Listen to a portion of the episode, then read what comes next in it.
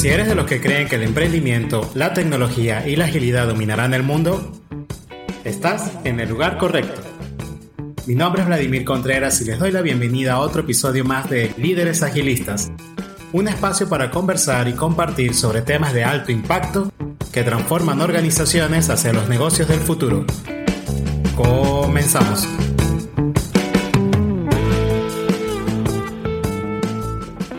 Hola, ¿qué tal? Bienvenidos al episodio número 2 de Líderes Agilistas. En esta ocasión vamos a hablar un poco sobre la agilidad en los negocios, de dónde surge esto y tres grandes aprendizajes que nos trae este movimiento ágil para el mundo de los negocios. Para contextualizar un poco vamos a analizar de dónde viene esto de la agilidad en los negocios, de dónde surge esto. Como a nosotros los seres humanos nos encanta colocarle fecha a las cosas, pues parte de la expansión del movimiento ágil y en especial la agilidad en los negocios surge dentro de la crisis financiera del 2008. Y esta crisis tiene un hito muy interesante porque el 15 de septiembre de 2008 la empresa Lehman Brothers cae en bancarrota y es considerada la mayor bancarrota corporativa de la historia hasta hoy en día esta empresa tenía activos valorados en 613 mil millones de dólares. Y en ese momento el mercado comienza a cambiar, el mercado comienza a tener un nuevo comportamiento dado a esta crisis. Digamos, ese comportamiento ya se venía dando, pero este fue el punto de inflexión. Si nos vamos un poquito más atrás, el origen de esta crisis se da en el año 2001, en el atentado a las Torres Gemelas, el 11 de septiembre, pero por coincidencia tal vez, ese mismo año, el 12 de febrero, se firma el Manifiesto Ágil, lo cual es un hito muy interesante dentro de la agilidad para todos los que estamos dentro de este mundo. ¿Qué sucede ese 12 de febrero? Pues 17 personas que eran representativas de distintas líneas de pensamiento y que estaban buscando una forma distinta a cómo generar software. Hasta ese entonces el software era visto como un proceso productivo más. De hecho, estaba basado en varios elementos del Taylorismo o del Fordismo, de lo cual ya hablamos un poco en el episodio anterior. Entonces estos 17 representantes de unas líneas de pensamiento distintas o digamos incluso adversas a esta forma de generar software se unen y firman un documento muy importante para nosotros que es el manifiesto ágil. Entonces, regresando un poco al año 2008, cuando toda esta situación se da y el mercado comienza a tener un cambio, las empresas comienzan a tener problemas financieros, comienzan a haber bancarrotas de bancos en secuencia, y digamos hay un, un, problema financiero a nivel mundial. Esto es una crisis que generó nuevas crisis en los años siguientes. Y por supuesto el movimiento ágil durante ese periodo ya había conquistado algunos cuantos casos de éxitos dentro del gobierno, dentro de corporaciones, dentro de pequeñas empresas y en especial dentro de las pequeñas empresas se comenzó a tener una sensación de que lograban entregar más valor que incluso las grandes corporaciones. Y esto llevó los ojos del mercado a estudiar este comportamiento ágil que comenzó a permear más allá del mundo del software, más allá de los departamentos de TI. Y es, digamos, lo que a modo de chiste podemos decir que fue la venganza de los nerds, donde este movimiento que surgió dentro de los departamentos de tecnología, de la gente que crea software, que codifica, que prueba, esos métodos creados dentro de ese ámbito, comenzó a ser un elemento de interés dentro del mundo de los negocios. Incluso hoy en día podríamos decir que es un estándar deseado por muchísimas organizaciones, ¿no? El tema de ser ágil. Pero esto no se da porque sí, ¿no? No se da porque queremos ser ágiles por moda o porque suena bonito o las empresas de la competencia de la esquina pues comenzaron a contratar Agile Coach para tener una transformación cultural dentro de la organización. No se trata de eso, no se trata de moda. Se trata a la necesidad de atender a un cambio o adaptarse a un cambio que el mercado ya venía cultivando. Y ese cambio, hay una palabra que lo identifica muy bien que es el mundo VUCA. Ese término VUCA realmente viene del ejército estadounidense, ¿no? Viene por allá de la década de los 1990 aproximadamente, donde el ejército utilizaba este término para identificar ambientes muy complejos o terrenos muy complejos en los cuales ellos tenían que llevar sus operaciones. Pero resulta que a partir del año 2008 es donde se intensifica este cambio del mercado y este término VUCA sale del ejército y comienza a utilizarse dentro del mundo de los negocios. Y VUCA no es más que un acrónimo de cuatro palabras que significan volatilidad, incertidumbre, complejidad y ambigüedad. ¿Y de qué se trata eso? Se trata en realidad de que las organizaciones tienen la necesidad de operar en entornos muy complejos donde la globalización y la tecnología tienen una influencia muy grande sobre cómo se comporta todo el mercado. Y este acrónimo significa la V de volatilidad, donde se dice que todo el entorno es muy volátil, o sea, las cosas nacen y mueren muy rápido. Hay empresas como por ejemplo Pokémon, donde se alcanza la cuantiosa cantidad de 50 millones de usuarios en solamente 22 días. Pero así como hay estos casos de éxito, también hay grandes ideas que de repente nacen y mueren muy rápido, o grandes corporaciones que de la noche a la mañana desaparecen porque el mercado cambió. La I hace referencia a la incertidumbre, es imposible hoy en día saber todo todo el tiempo. El flujo de información, la, anticiparse a posibles resultados es prácticamente imposible y las organizaciones para poderse adaptar a este nivel de incertidumbre tan grande que existe tuvieron que adoptar estrategias que operan bajo múltiples resultados ante una estrategia o un producto que se lanza al mercado. Yo hoy en día pudiese lanzar un producto y digamos los resultados que yo me esperaba son muy distintos a lo que realmente consigo o logro ¿no? dentro del mercado. La C identifica complejidad. Hoy en día vivimos en un mundo muy interconectado con múltiples variables. Las ideas tradicionales y las estrategias de liderazgo organizacional tradicionales que antes teníamos ya no funcionan en los mundos tan complejos como tenemos hoy en día. Dada esta enorme complejidad, prácticamente imposible de comprender, las organizaciones lo que hacen es crear sus propios contextos y adaptarse y vivir y, o tratar de generar resultados predecibles dentro de ese contexto. Sin embargo, el contexto no deja de estar dentro de un entorno complejo y esa adaptación es inevitable. Siempre va a haber un cambio constante. Digamos que la, la única constante dentro de toda la ecuación es que siempre va a haber un cambio y eso lo hace muy complejo. Y por último, la letra A, que significa ambigüedad. Quiere decir esto que una misma situación o un fenómeno del mercado, cuando lo analizas, hay múltiples perspectivas en las cuales todas son válidas, todas tienen sentido y eso hace que el contexto sea también más complejo. Digamos, una información es totalmente ambigua. Por decir algo, cuál es el origen del COVID, hay demasiadas informaciones, todas parecen ser verdad y digamos, hay mucha ambigüedad en la información, no, no hay certeza, no, no hay nada de esto. Y toda esta complejidad de lo que es volátil, incertidumbre, complejo, ambiguo, hace que los mercados sean difíciles de explorar.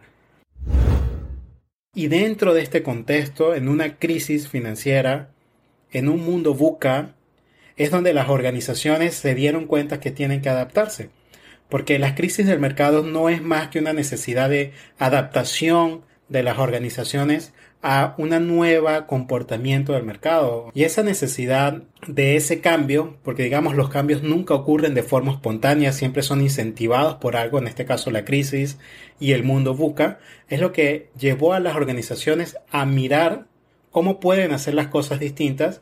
Y por supuesto el movimiento ágil que iba en paralelo a todo esto pues comenzó a ser de interés para el mundo de los negocios Dentro de todo esto, y digamos el objetivo de este episodio, es hablar de tres grandes aprendizajes del cambio hacia la agilidad en los negocios. El primer aprendizaje en todo este cambio es que no existen fórmulas mágicas. Muchas organizaciones buscaron modelos prefabricados y como si fuesen a una tienda de aplicaciones donde yo tomo la aplicación Scrum y la instalo en mi organización y ya funciona y de repente se dieron cuenta que no se trata de eso muchas empresas trataron de adoptar métodos ágiles, ya sea Scrum, Kanban, XD, ASD, FDD o cualquiera de estos métodos que ya estaban en auge en esa época, y trataron de adaptarlas a sus propias organizaciones sin comprender realmente lo que había detrás de estos métodos, que incluso es lo que está o la base que se encuentra dentro del manifiesto ágil, que son los principios, los valores, y la cultura organizacional que tiene que soportar la agilidad. Los métodos no son más que la punta del iceberg. Todo esto está por los principios, valores, cultura es lo que se encuentra debajo del agua. Es lo, lo fundamental para soportar la agilidad. Entonces las empresas cometieron el error de adaptar estos métodos y es lo que llamamos los zombies ágiles, porque son personas que están ejecutando los ritos, ejecutando los métodos, pero no entienden o no tienen muy claro qué es lo que está detrás de estos ritos y no terminan generando un resultado adecuado. Las organizaciones no adoptaron la agilidad a pesar de que tenían una falsa sensación de que sí lo estaban haciendo y este es el primer aprendizaje de todo este proceso. No existen fórmulas mágicas, lo que sí existe es un cambio de raíz para que la organización se transforme por completo y no es solamente en los métodos. Muchas organizaciones se enfocaron en cambiar el producto o el servicio, pero no se enfocaron en cambiar la cultura interna y por lo tanto realmente no lograron ser ágiles o por lo menos no en el concepto raíz que esto involucraba, que es el cambio de la cultura del pensamiento ágil dentro de, la, de las venas del ADN de las organizaciones. Un segundo aprendizaje que, que vemos en esto del cambio hacia la agilidad es el tema del desapego a la forma de hacer las cosas. Las empresas necesitaban optimizar el rendimiento de las personas. Entonces, ¿qué, ¿cómo está estructurada normalmente o tradicionalmente una organización? Pues yo tengo el departamento de recursos humanos, tengo el departamento de ventas, el departamento de marketing, el departamento de producción, por nombrar algunos y al final existía incluso una competencia interna entre departamentos y el pase de valor era como un pase de testigo. Entonces, a ver, yo tengo la responsabilidad de entregarle valor a mi cliente hasta este momento y de este momento hacia adelante ahora es responsabilidad del otro departamento. Y eso causaba ciertas dificultades para que la empresa fuese ágil. Y cuando hablo de ágil es que la empresa se adapte dentro del mundo buca que conversamos hace poco.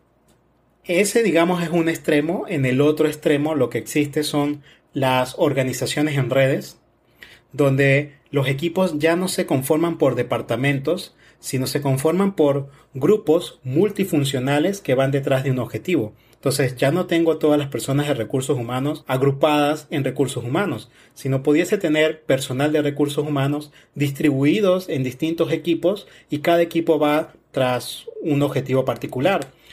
Y cuando digo multifuncional, significa que dentro de ese grupo probablemente haya alguien de recursos humanos, haya alguien de ventas, haya alguien de producción, haya alguien de calidad, y así todos los roles necesarios para alcanzar el objetivo que ese grupo está buscando. Y la organización dejó de ser por departamentos a organizarse por objetivo a alcanzar. Por supuesto, eso es un extremo, no quiero decir que la organización por departamentos esté bien o esté mal, o que la estructura jerárquica esté bien o esté mal, simplemente hay un contraste entre estas dos filosofías y lo adecuado es que cada organización busque cuál es la mejor adaptación entre estas dos ramas, digámoslo así, que le funciona mejor a la organización dentro de su propio contexto interno y externo. Dentro de este segundo aprendizaje, algo interesante es que el cambio en las organizaciones en redes de cómo funciona el líder, fíjate que en una organización tradicional el líder hace push, es decir, toma al trabajador y le da una asignación para que él la ejecute. En una organización en red la situación funciona un poco distinto. El líder lo que se encarga es de que todo esté fluyendo bastante bien, de que las personas haya buena comunicación, de que haya buena interacción y se transforma en una gestión orgánica más autogestionada, donde el líder no le hace push a las asignaciones a cada individuo, sino cada individuo toma su actividad y lo que hace es un pull, ¿no? Toma una actividad y la ejecuta. Y esta es, digamos, una de las raíces de la autogestión. Y el gran cambio de paradigma con respecto a una organización tradicional es que una organización ágil no gestiona a las personas. Lo que gestiona es el trabajo, pero no a las personas. Y es lo que lleva a las organizaciones a ser un poco más robustas a lo que se denomina la antifragilidad organizativa, donde las personas son tratadas como profesionales de altísimo valor que saben hacer muy bien su trabajo y que una vez que comprobamos que saben hacer muy bien su trabajo, dejamos que ellos se autogestionen. Por supuesto no podemos permitir la autogestión de una persona que no sabe hacer bien para lo que está asignado a hacer. Tendríamos que acompañarla hasta que él sepa hacer lo que debe hacer. Pero hasta que eso suceda, cuando ya la persona sabe hacer muy bien su trabajo, hay mucha confianza en ellos, a diferencia de Taylor, por ejemplo, donde se decía que el persona, la persona era incapaz y que tenía que hacer una sola labor y ya, sino más bien lo contrario, había mucho respeto y mucho valor en las personas y entonces la gente se autogestiona y hace un pool de la actividad y eso es mucho más efectivo y es muchísimo más ágil con respecto a una organización tradicional. Y un tercer y último aprendizaje que les traigo en este episodio es sobre la prioridad y objetivos claros. ¿Qué pasa cuando creas un grupo multifuncional? Entonces de repente tienes a una persona de recursos humanos y de marketing y de producción dentro del grupo, vamos a suponer. Y luego llega la persona encargada de marketing y genera una solicitud. Y de repente llega la persona de producción y genera una solicitud también. Y comienzan a llegar solicitudes de distintas áreas o distintas necesidades de la organización al grupo. Entonces se vuelve muy importante que las prioridades y los objetivos estén muy claros y que haya alguien que gestione esas prioridades para el grupo y de ahí viene en algunas metodologías como en Scrum el Product Owner, ¿no? que es el que organiza todo eso y el que tiene el conocimiento del negocio. Y aquí es importante destacar a todos los miembros del equipo desde distintos niveles o distintas áreas donde estas personas estén trabajando, por ejemplo recursos humanos, tienen que saber del negocio, no pueden tomar decisiones ni autogestionarse adecuadamente si tienen un total desconocimiento del negocio, cuál es el valor que están entregando para los clientes. Centrarse en los clientes, en los resultados y en la entrega de valor todo el tiempo es lo que genera esta autogestión y que sea realmente efectiva y que genere los rendimientos necesarios para la organización. Entonces, hasta aquí tenemos tres grandes aprendizajes. El primero de ellos es que no existen píldoras mágicas, no existen métodos prefabricados que simplemente adopto dentro de mi organización sin contextualizarlos y principalmente sin comprender los valores y principios que están detrás de esos métodos. La estructura de la organización ahora es un poco distinta. Avanzar hacia organizaciones en redes hacia organizaciones más orgánicas en vez de estructuras jerárquicas y una separación por departamentos es digamos uno de los cambios que trae la agilidad. Y por último, tener prioridades y objetivos claros y que todas las personas conozcan del negocio de la organización. No se pueden, digamos, atrincherar dentro de su área de conocimiento. Deben todos conocer sobre el negocio en el cual están trabajando. Entonces la gran pregunta es el para qué. ¿Para qué la agilidad en los negocios? Incluso nos pudiésemos preguntar si la agilidad en los negocios realmente existe. ¿Y por qué me pongo en duda si realmente existe? Porque los negocios por naturaleza ya son ágiles. Porque si a mí me cambian alguna ley, pues mi organización tiene que adaptarse rápidamente. Si el mercado cambia, pues yo me tengo que adaptar rápidamente. Entonces, hay un cierto pensamiento de si la agilidad en los negocios realmente existe porque un negocio por sí solo ya es ágil. Lo que sí existe cuando hablamos del business agility es que debe existir una estrategia clara para cada organización de cómo va a ser su adaptación a los cambios del mercado. Una organización no quiere ser ágil. Yo no estoy aquí como empresa para ser ágil, ¿no? Yo no, no transformo mi empresa, por ejemplo, para, ah, yo quiero que mi empresa sea ágil. Para nada. Yo lo que quiero es generar la mayor cantidad de valor posible para mis clientes. Y es probable que la agilidad nos ayude a lograr ese objetivo. Y un elemento interesante de la agilidad es que no es, más, no es el más grande que se come al más pequeño, sino es el más rápido que se come al más lento. Eso lo podemos ver en la forma como cazan los leones incluso. Entonces aquí la pregunta clave que nos deberíamos hacer los que estamos gestionando alguna empresa es ¿qué tan rápido tu empresa aprende y se adapta? Y qué tanto valida hipótesis que se va generando, porque como ya hablamos en el mundo buca, es imposible que tengas toda la información a disponibilidad para que tengas una realidad en tus manos, o sería muy poco probable que eso sea así. Entonces, normalmente lo que genera son hipótesis y la pregunta es qué tan rápido sales al mercado a validarlas y cuando no dan cierto, qué tanto aprendes de ello y te adaptas. Y esa, digamos, es la verdadera esencia de la agilidad como estrategia organizativa. Y ahí ya hablamos del business agility. Entonces, si agilidad es adaptación, lo pudiésemos definir de la siguiente forma. Mientras mayor sea tu capacidad de desapego con respecto a formas de trabajo tradicionales que funcionaban muy bien hasta este momento, mientras mayor sea tu capacidad de desapegarse a ese tipo de cosas, pues mayor va a ser tu capacidad de adaptación y de esta manera podrás adaptarte más rápido al mundo buca en el cual todos vivimos hoy en día.